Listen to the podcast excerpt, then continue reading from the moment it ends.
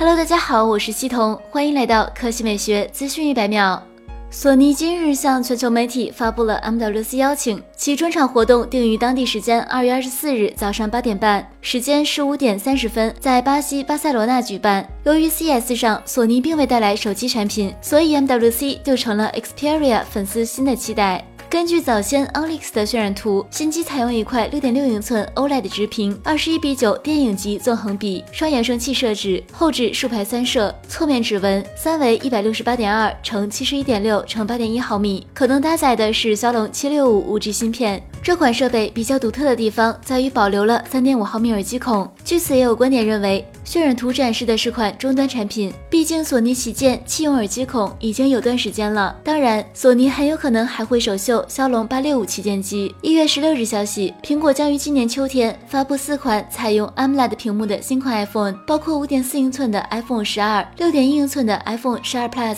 六点一英寸的 iPhone 十二 Pro 和六点七英寸的 iPhone Pro Max。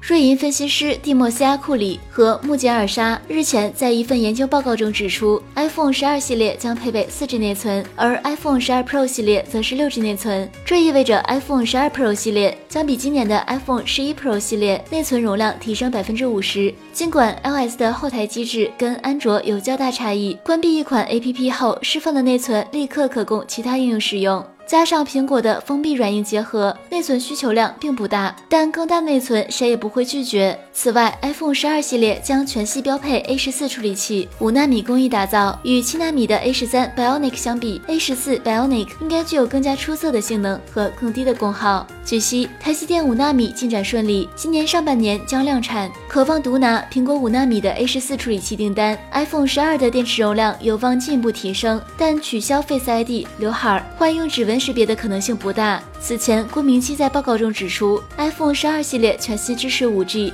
分为支持 mm Wave 毫米波和支持 Sub 六 G 赫兹两个版本。售价方面，外媒预测 iPhone 十二系列六百九十九美元到七百九十九美元，iPhone 十二 Pro 系列九百九十九美元到一千零九十九美元。好了，以上就是本期科技美学资讯百秒的全部内容，我们明天再见。